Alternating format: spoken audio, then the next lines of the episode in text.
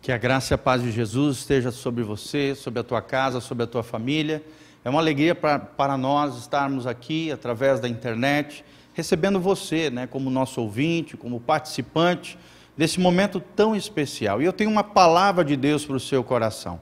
Antes de ministrar a palavra, querido, eu te incentivo, entre no site da igreja, logo após esse culto, ouça ali as ministrações preciosas que nós temos ali. Eu tenho certeza que você será tremendamente abençoado. E nós temos também o YouTube da Igreja Batista Betel, uma bênção para você. É só entrar lá e ver as nossas ministrações, assistir com a sua família.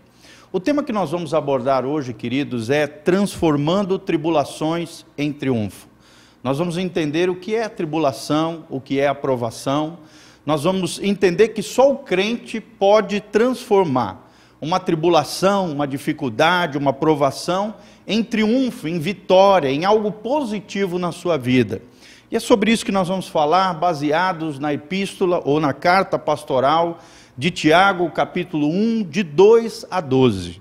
Então eu te convido a entrar né, ou através do seu aplicativo, ou abrir a sua Bíblia, você que está me assistindo, ou apenas ouvir essa ministração, Tiago, capítulo 1, de 2 a 12. A palavra de Deus nos diz essa, esse trecho extraordinário, né, Tiago, cheio do Espírito Santo, nos afirma o seguinte: Meus irmãos, considerem motivo de grande alegria o fato de passarem por diversas provações pois vocês sabem que a prova da sua fé produz perseverança.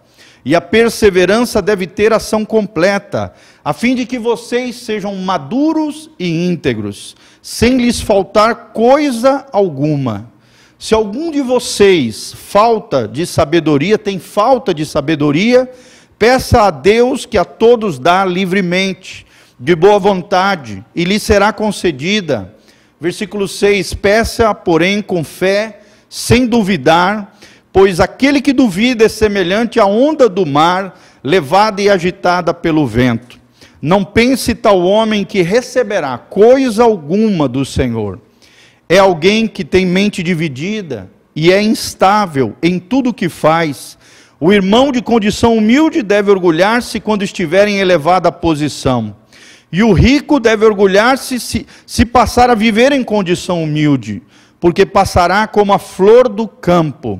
Pois o sol se levanta, traz o calor e seca a planta, cai então a sua flor, e é destruída a beleza da sua aparência. Da mesma forma, o rico murchará em meio aos seus afazeres. Mas para terminar, ele nos diz no versículo 12: Feliz é o homem que persevera na provação porque depois de aprovado, receberá a coroa da vida que Deus prometeu aos que o amam. Que coisa linda essa palavra, que Deus abençoe essa palavra ao seu coração. Feche os seus olhos, vamos orar a Deus, pedir a graça do Senhor, a iluminação do Espírito Santo sobre os nossos corações, nesse momento tão especial. Pai, nós estamos aqui, juntamente com os nossos irmãos, distantes fisicamente, mas unimos, ó Deus, os nossos corações através do teu Espírito, que transpõe paredes, tempo, espaço, e ó Deus, através do teu poder que opera em cada coração daqueles que estão me, me ouvindo, Pai, cada família representada, ó Deus, cada televisão ligada, computador, tablet, celular, ó Deus, as vidas sejam tocadas pelo teu Espírito Santo. Pai, nós sabemos que nós não podemos fazer isso mas o Senhor pode, o Senhor tem poder, o Senhor destila a glória do céu sobre a terra. Por isso, abençoa cada coração que vai me ouvir, que essa palavra flua, que o Senhor use o teu servo debaixo da tua graça e da tua misericórdia, como um profeta nas tuas mãos, fala conosco através da tua palavra, ministra, trazendo vida, vida de Deus até nós.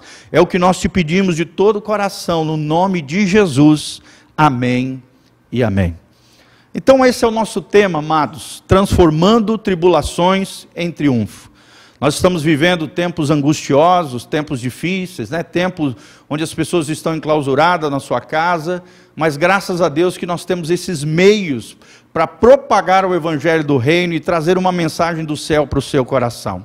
Será que é possível transformar a provação, a tribulação, a dificuldade em algo realmente abençoador na minha vida, no meu coração, na minha trajetória, na minha história? Nós vamos aprender que sim, querido, é possível, através da fé em Cristo Jesus, todas as coisas cooperam para o bem daqueles que amam a Deus, para o bem daqueles que são chamados segundo o seu propósito. E se você é chamado por Deus, se você nasceu de novo, se ainda não nasceu, vai nascer em nome de Jesus, vai abrir o seu coração para Deus, Jesus vai entrar, vai transformar a sua vida. Eu profetizo isso sobre a tua vida: salvação, libertação e cura em nome de Jesus. Deus usando toda essa situação para mexer conosco, para nos levar para mais perto dele. C.S. Lewis, um dos grandes teólogos né, e escritor inglês, já dizia que Deus usa a dor e o sofrimento como um megafone para chamar nossa atenção. E Deus está chamando a tua atenção, a minha atenção, para nos aproximarmos deles e usarmos essa tribulação como uma bênção para a nossa vida, porque só caminhando com ele, com ele realmente seremos vitoriosos, seremos abençoados e desfrutaremos da vida maravilhosa que Deus tem projetado para nós. Quando nós pensamos acerca desse trecho de Tiago, primeiro capítulo, nós precisamos primeiro entender quem foi o autor dessa carta, dessa epístola. Provavelmente, dizem os especialistas, que esse trecho da palavra de Deus, essa carta, foi escrita por Tiago, irmão de Jesus. Existem vários Tiagos ali na, na Bíblia Sagrada, como personagens do Novo Testamento. Mas provavelmente, segundo os biblistas, os eruditos, quem escreveu foi Tiago, irmão de Jesus e um dos líderes proeminentes da igreja em Jerusalém. Quais foram os destinatários dessa carta? Para quem Tiago escreveu essas cartas? Ele diz logo no início desse capítulo que é aos judeus, obviamente judeus que se converteram ao cristianismo, que estavam dispersos por todo o norte da África, por todo o Oriente Médio, Ásia Menor, Europa, dispersos sobre os vários lugares, servindo ao Senhor, e que estavam sofrendo ali as suas dificuldades, perseguições, apatias, indiferenças por parte da sociedade, e que necessitavam dessa carta de encorajamento em meio às tribulações, em meio às provações, em meio às dificuldades. Então, movido pelo Espírito Santo, Tiago escreve essa linda carta para abençoar os nossos corações. Qual é o tema dessa carta de Tiago, dessa epístola pastoral de Tiago? É que é, essa carta o tempo todo ela tenta revelar quais são as características da vida cristã madura. E é isso que Deus quer fazer na sua vida e na minha vida. Ele quer gerar em nós maturidade espiritual. O meu objetivo hoje, através dessa palavra, além de gerar fé no seu coração, esperança de dias melhores, de que Deus está conosco, mesmo em meio à provação, à tribulação, é que você amadureça na sua fé, que você cresça e floresça no Senhor, e que você se desenvolva como um cristão maduro, abençoado, cheio do Espírito Santo de Deus. Então, ao longo da Bíblia, nós encontramos sim pessoas que foram capazes de transformar derrota em vitória, pessoas que foram capazes de transformar tribulação em triunfo. Em vez de se tornarem vítimas das circunstâncias, das adversidades, essas pessoas, pela graça de Deus e com a ajuda do Espírito Santo, se tornaram vitoriosos em Cristo Jesus, o nosso Senhor. E eu quero declarar vitória, bênção, glória e graça de Deus sobre a tua vida, sobre a tua casa e sobre a tua família, em nome de Jesus. Já dizia um ditado popular, né? Se a vida lhe der limões, você precisa fazer desses limões uma limonada. Às vezes aquilo que você está vivendo parece amargo, parece azedo, parece difícil de se tragar, de enfrentar. Queridos, são limões que Deus está entregando na sua mão. E através dessas dificuldades, lutas e problemas, pela graça de Deus, você vai extrair algo de bom, que vai não só alimentar a tua fé, o teu coração, a tua vida em Deus, mas através da tua vida vai abençoar outros corações também, em nome de Jesus. O que, que nós aprendemos com tudo isso, com esse lindo trecho da palavra de Deus? Quaisquer que sejam as tribulações, amados, sejam exteriores ou tentações interiores, por meio da fé em Cristo Jesus, nós podemos ter vitória. E o resultado dessa vitória é a maturidade espiritual. E eu quero lançar aqui uma perguntinha para você. Será que as pessoas que estão ao seu redor te veem como alguém maduro espiritualmente? diante dos problemas, diante de um ambiente tóxico, diante de uma dificuldade, uma adversidade, como é que você reage? Quais são as suas reações, quais são as atitudes em meio às dificuldades da vida? A nossa maturidade, ela é proporcional à nossa responsabilidade. A nossa maturidade é revelada através das nossas atitudes, pensamentos, da nossa fala. E o que Deus está chamando eu e você nessa noite é caminharmos em vitória em Cristo Jesus rumo à maturidade espiritual. Então nós vamos aprender aqui alguns princípios essenciais para uma vida vitoriosa em meio às provações. Mas quais são esses princípios maravilhosos que Deus ensina na sua palavra? Em primeiro lugar, querido, aqui o autor Tiago nos ensina que eu e você, por mais que enfrentemos uma situação difícil, nós precisamos ter uma atitude alegre. Nós precisamos considerar a provação como algo tremendo da parte de Deus. É muito importante a gente entender: a provação procede de Deus. É Deus testando, provando nosso coração e aprimorando a nossa fé. A tentação não vem de Deus, a tentação vem do diabo do inimigo das nossas almas, que através da tentação tenta nos envolver, nos derrubar e nos destruir. Então nós precisamos deixar bem claro: a provação procede de Deus para testar o nosso coração e aprimorar nossa fé. Já a tentação não, vem de Satanás, do nosso adversário, do inimigo mortal da nossa alma.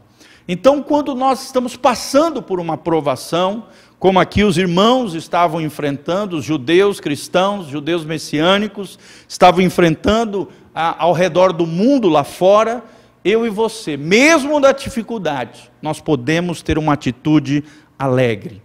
Tanto é que a Bíblia Sagrada diz aqui no versículo 2: tende por motivo. Ou seja, nós temos que considerar isso. Olha só, tende, considerem por motivo, meus irmãos, de grande alegria o fato de passarem por diversas provações. Querido, só o cristão pode, pode ter alegria em meio à provação. Isso até, né, para a pessoa lá de fora do mundo, parece até meio que irracional, meio louco, meio alienante. Não, querido. É possível, até porque a fonte da nossa alegria não são as adversidades, não é o mundo lá fora. Querido, a fonte da nossa alegria é o Senhor. O cristão, ele vive uma alegria que não depende das circunstâncias. Não depende das circunstâncias, depende do seu Salvador, depende do seu Senhor. Então nós podemos considerar essa situação, aprovação, e ter como motivo dessa aprovação uma alegria no nosso, nosso coração. Considerar aqui fala de reavaliarmos a nossa vida, é tempo de nós reavaliarmos que tipo de vida nós estamos vivendo. É tempo de estabelecer novos objetivos em Deus, novas prioridades na nossa vida. E o primeiro princípio que eu quero te ensinar dentro desse ponto 1 um é a perspectiva determina os resultados e a atitude define as suas ações. Que tipo de perspectiva você está vivendo? A perspectiva dessa terra, a visão dessa terra ou a visão do céu? Na perspectiva eterna você tem vivido ou tem vivido na perspectiva desse mundo aí fora, mundo sem Deus, todo destrambelhado, descabeçado, que faz tudo errado? Então, o primeiro princípio nós aprendemos desse primeiro ponto é a perspectiva determina os resultados e a atitude define as suas ações. Que tipo de ação você tem tido nesses dias? Deus está nos dizendo aqui para aprendermos a esperar nele diante das provações. E, claro, que Deus diz aqui para esperar provações também na nossa vida, ou seja, a provação é um fato e elas virão, quer você queira ou não, a provação, a dificuldade, a tribulação vai vir. Até a própria palavra tribulação vem do latim tribulum, que era uma espécie de peneira que os romanos usavam para separar a palha do trigo. Deus né, nos forja no fogo da provação.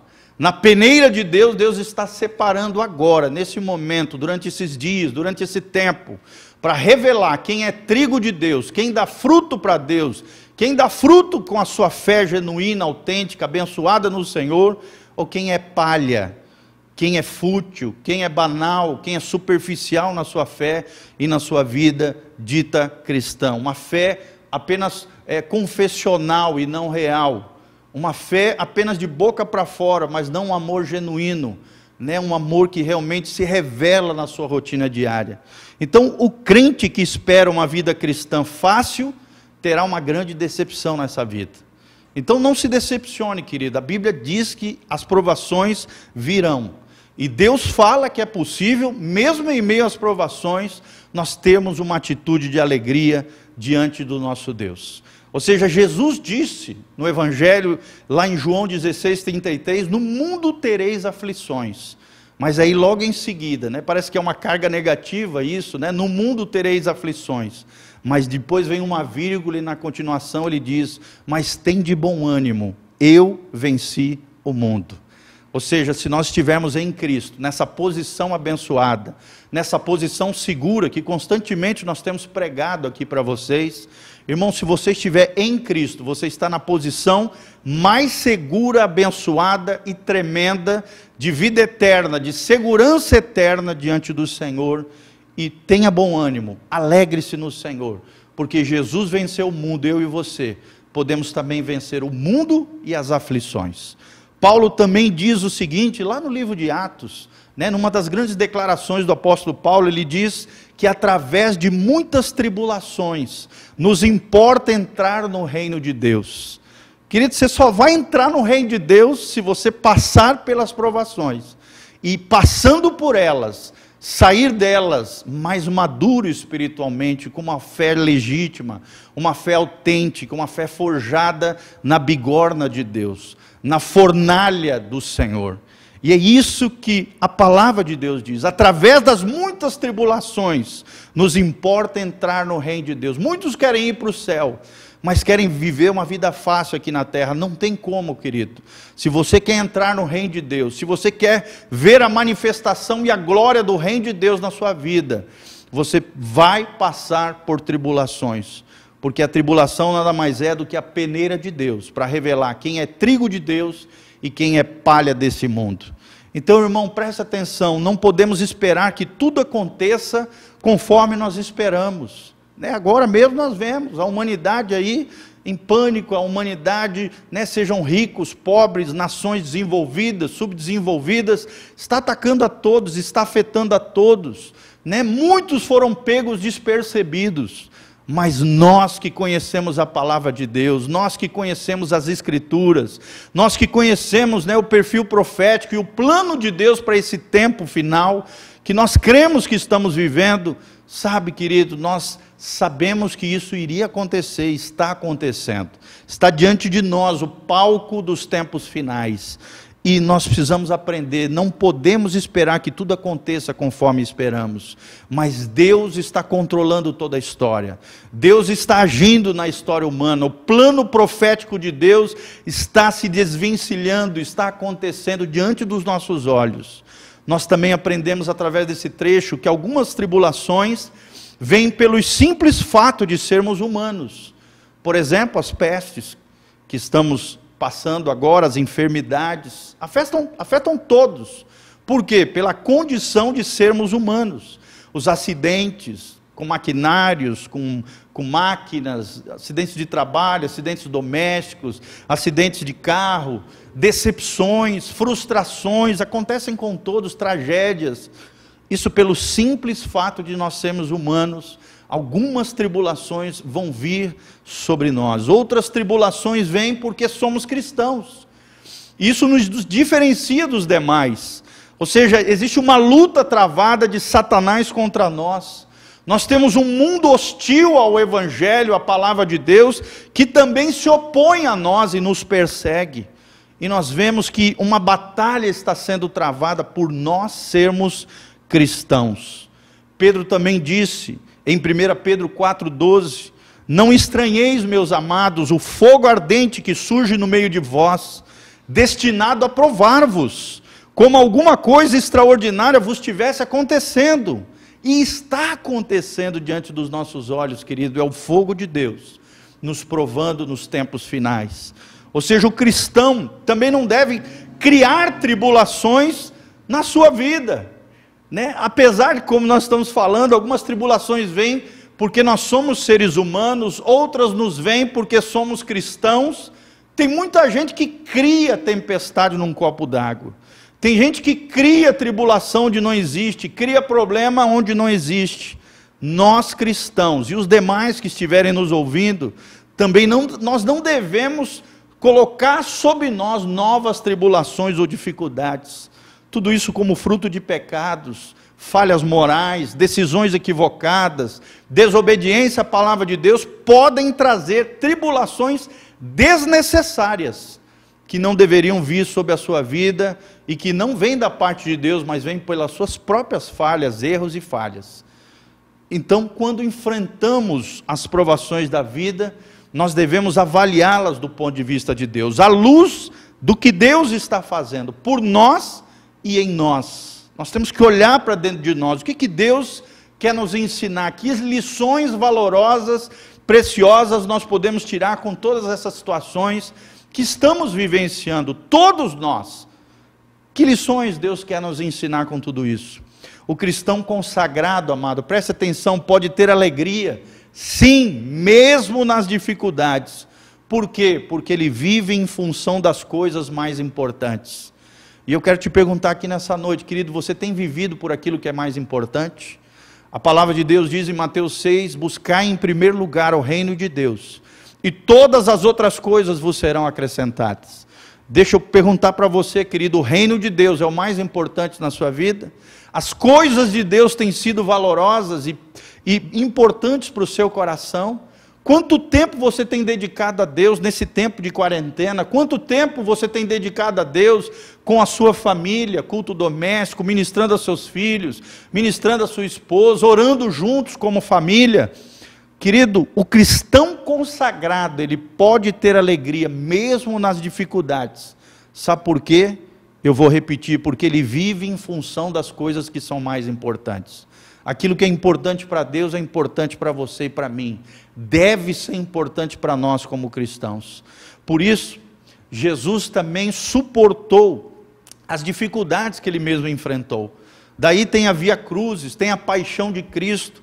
Mesmo diante da dificuldade, Jesus não recuou, pelo contrário, ele avançou no propósito, ele avançou na sua missão. Diz a palavra de Deus que Jesus suportou a ignomínia, a vergonha da cruz, em troca da alegria que lhe estava proposta. Meu irmão, quando vem a dificuldade, quando vem a luta, como é que você reage diante dela? Você sai correndo? Você foge dos problemas? Você foge das dificuldades, das lutas? Ou você faz como Jesus, você enfrenta, você encara e você entende que lá no final dessa provação, dessa dificuldade, dessa tribulação, Deus vai extrair algo maravilhoso dentro de você e através de você. Nós vemos aqui que Jesus era movido pela alegria de um dia voltar para o céu e um dia compartilhar a sua glória com a igreja do Senhor Jesus. Olha que coisa linda, querido. Jesus quer dividir a sua glória. A glória que ele tem no céu, ele quer dividir com a sua noiva, o corpo de Cristo, a igreja do Senhor.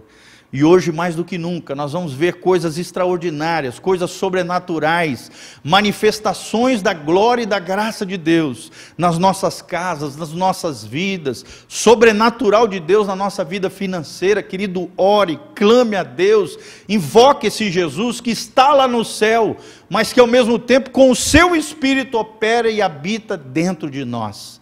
Deus quer manifestar a sua glória e a sua graça sobre a sua igreja e nós somos igreja do Senhor Jesus. Outro princípio valioso que nós aprendemos nesse lindo trecho da palavra de Deus é que os nossos valores definem as nossas avaliações. Que valor tem permeado o teu coração? Que tipo de valores você tem na sua vida? Aprenda, querido, que os valores definem as nossas avaliações. Ou seja, quem valoriza o conforto mais do que o caráter, considera as tribulações perturbadoras. É como nós vemos o mundo lá fora se sentindo diante dessa situação, porque valorizam tudo menos o caráter. E aí, diante da tribulação, a tribulação parece aterradora, perturbadora. Outra coisa importante nós pensarmos: quem valoriza as coisas materiais e físicas mais do que as espirituais, não pode ter motivo de alegria durante as provações. Mas nós somos diferentes, nós valorizamos aquilo que é eterno. nós valorizamos aquilo que é espiritual, nós valorizamos aquilo que realmente é importante para o coração de Deus, é importante para nós. Preste atenção, meu irmão, viver apenas em função do presente, sem pensar no futuro, fará com que as tribulações se tornem amargas na nossa vida e nós não sejamos aperfeiçoados por Deus no tempo que a gente está vivendo. Sabe, pense no futuro, crie no seu coração uma expectativa de dias melhores, crie no seu coração uma expectativa da manifestação da graça de Deus sobre você, sobre a tua casa, sobre a sua família. Não deixe a chama da fé apagar, não deixe a chama da esperança desvanecer no seu coração. Pelo contrário, não permita que as tribulações te tornem depressivo, atormentado, amargurado, não. Faça como diz aqui em Tiago, que você seja aperfeiçoado, que você seja amadurecido através da tribulação. Porque só olhando com a fé, querido, mesmo diante da dificuldade, mesmo olhando para as provações, nós podemos ter alegria no Senhor. Deixa eu voltar a dizer, querido, a nossa alegria não está nas circunstâncias. A alegria do cristão, ela é ultra circunstancial, ela está acima das circunstâncias. Então é maravilhoso isso. E por isso nós podemos dar graça ao Senhor, por isso nós podemos, como aqui o obreiro Ricardo, em meio a essa dificuldade, adorarmos a Deus, louvarmos a Deus, semearmos com os nossos dízimos, as nossas ofertas. Não é porque nós estamos passando por dificuldade que nós vamos fechar nossa mão, que nós vamos deixar de, de, de dar no reino de Deus, de semear na casa do Senhor, nós vamos ser infiéis nos dias das ofertas? Jamais. É no tempo da provação que o nosso coração é testado, é no tempo da dificuldade que nós podemos, como um ato de fé, de generosidade, de confiança e de acreditar em Deus, quem sabe dobrarmos a oferta que nós estamos dando, quem sabe dobrarmos a generosidade que nós já temos diante da casa do Senhor. Até porque vai ter um ou outro irmão que às vezes não vai conseguir fazer isso, por alguma situação, que às vezes perdeu o emprego, ou está passando alguma dificuldade, depende de outros fatores econômicos e profissionais. Então você que tem mais, compartilhe com quem tem menos. Você que tem condição, dobre a porção da sua generosidade. Você que tem um aluguel, né? Cedido a alguém, aquela pessoa não dá conta de te pagar e você tem condição de, de facilitar aquela situação diante da pessoa, irmão, seja um bom samaritano nessa hora. Haja com misericórdia, haja com graça, haja como Jesus assim o faria no teu lugar. Isso é muito importante diante de uma situação. Nós temos que perguntar o que, que Jesus faria naquela situação. Como é que Jesus reagiria? De maneira opressiva, subjugando, pulando no pescoço da pessoa? como aquele né, que estava devendo e pulou no pescoço daquele que lhe devia bem menos do que ele devia ao rei, lá de Mateus 18? Não! Pelo contrário, nós temos que ser graciosos, nós temos que ser amorosos, nós temos que exercer misericórdia, graça, compaixão, solidariedade, empatia com aqueles que sofrem e de alguma maneira aliviar as cargas, aliviar o peso excessivo, aliviar os corações e abençoar principalmente aqueles que estão próximos de nós. Você pode dar graças ao Senhor, você pode permanecer alegre, você pode ter uma atitude alegre, mesmo em frente às lutas e os problemas que você está enfrentando. Nós poderemos então declarar como Jó, Jó 23:10, a palavra de Deus diz: "Mas ele sabe o meu caminho, e se ele me provasse, sairia eu como o ouro." Querido, que você seja ouro de Deus que quando você entrar no fogo de Deus, as impurezas se desapareçam da sua vida, você se santifique mais, você se consagre mais, você se torne um cristão melhor, um cidadão melhor, um pai melhor, uma mãe melhor, né? um filho melhor, um ser humano melhor nesse momento de provação, que você passe por esse fogo de Deus, por essa provação de Deus e saia como um ouro de Deus. E é tremendo, a Bíblia fala lá em Apocalipse que nós vamos receber coroas no tribunal de Cristo diante do Senhor, quando a igreja for arrebatada, nós vamos passar por um tribunal de Cristo e nós vamos receber coroas, coroas de ouro, coroas com elementos de prata e coroas com elementos de pedras preciosas. O ouro na Bíblia significa santificação. O ouro na Bíblia significa passar pelas provações e sair delas é, pela graça de Deus e com a ajuda do Espírito Santo, aprovados pelo nosso Senhor. Em segundo lugar, querido, nós queremos também falar, o segundo princípio maravilhoso que nós aprendemos aqui é termos uma mente esclarecida. A Bíblia diz lá em Tiago 1,3: vocês sabem, vocês sabem aqui que as provações podem produzir algo positivo do nosso coração. Mas o que, que nós precisamos saber para encararmos as provações? Primeiro, irmão, você precisa aprender que a fé sempre será provada. A nossa fé sempre será provada. Quando Deus, por exemplo, chamou Abraão para viver pela fé, o que, que ele fez? Ele o provou a fim de aumentar essa fé diante do próprio Deus. E nós vemos aqueles lindos episódios na vida de Abraão. Deus sempre nos prova para fazer aflorar aquilo que temos de melhor, enquanto Satanás é o contraponto, é o contrário do Senhor. Satanás nos tenta a fim de fazer aflorar o que temos de pior. Então, irmão, não permita que Satanás extraia o pior de você. Permita que Deus faça aflorar aquilo que você tem de melhor, em meio à dificuldade, em meio à provação, em meio ao problema. A provação, querido, também trabalha em nosso favor, não contra nós. Às vezes a gente pensa, né, vem a luta, vem a dificuldade, vem o problema, parece que aquilo é nosso inimigo mortal. Não, irmão, nós aprendemos através desse lindo trecho de Tiago, que a provação que provém de Deus, ela trabalha em nosso favor, não contra nós. Tanto é que a Bíblia fala, a fé, uma vez confirmada, em outras palavras, em outras versões, diz a fé aprovada aprovada por Deus. Pedro também nos fala numa das suas cartas, primeira carta de Pedro 1:7, ele diz: "Uma vez confirmado o valor da vossa fé, muito mais preciosa que o ouro perecível". Ou seja, uma fé aprovada, querida, é a maior riqueza que nós podemos ter nessa vida. Uma fé aprovada, uma fé legítima, uma fé autêntica, em meio às fornalhas da vida, querido, vale muito mais do que o ouro perecível, que Pedro nos ensina aqui. O que Deus quer encontrar nesse tempo difícil que nós estamos vivendo é uma fé autêntica, é uma fé bíblica, é uma fé legítima. O que nós precisamos hoje é da aprovação de Deus, de que a nossa fé é preciosa. E essa fé preciosa, ela é a garantia de que nós temos uma fé autêntica, legítima, verdadeira em meio aos, às fornalhas das provações. Paulo já dizia lá em Romanos 8, 28, sabemos que todas as coisas cooperam para o bem daqueles que amam a Deus, daqueles que são chamados segundo o seu propósito. Você nasceu de novo, Deus tem um propósito na tua vida, você tem um chamado de Deus. Muitos são chamados, porém poucos são os escolhidos. Quem são os escolhidos de Deus, querido? São aqueles que respondem ao chamado de Deus. Deus está te chamando aqui nessa noite. E eu queria orar com você. Se você ainda não entregou a sua vida a Jesus de Nazaré, eu queria que você fizesse essa oração comigo agora, entregando a tua vida e o teu coração para Jesus. Em meio à provação, em meio à dificuldade, Deus quer extrair o melhor para a sua vida em nome de Jesus. Feche os seus olhos, coloque a mão no seu coração. O pastor Giovanni vai te guiar numa oração e você vai orar junto comigo depois da minha oração. Declare assim: feche os seus olhos, coloque a mão no seu coração.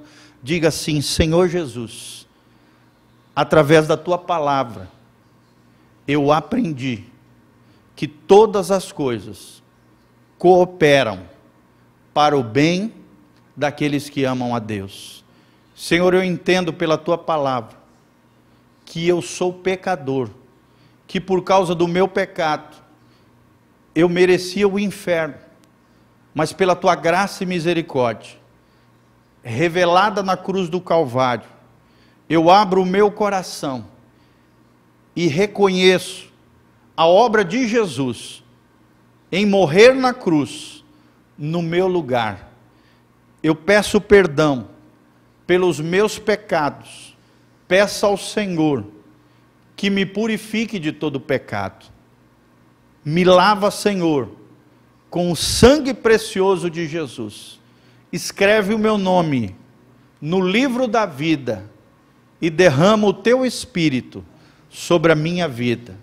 Eu abro o meu coração para Jesus de Nazaré e declaro diante dos céus e do inferno que Jesus de Nazaré é meu único e suficiente Senhor e Salvador, para a glória de Deus Pai.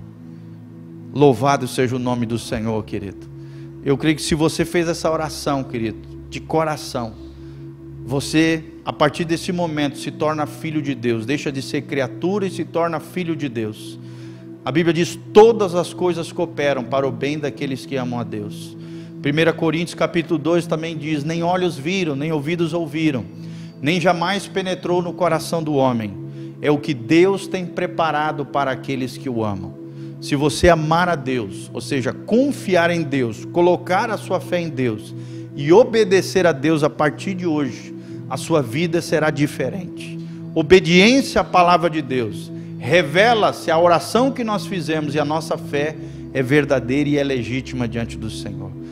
Tome uma decisão nessa noite, de a partir de hoje, você viver um novo estilo de vida, esquecendo as coisas que para trás ficaram, a vida errada talvez que você tem vivido, um passado que hoje provoca em você vergonha.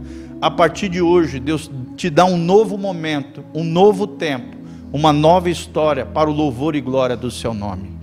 Querido, creia que grandes coisas Deus vai fazer na tua vida. Jesus está aqui para abençoar você, a tua casa e a tua família. Quero terminar com 2 Coríntios 4,17.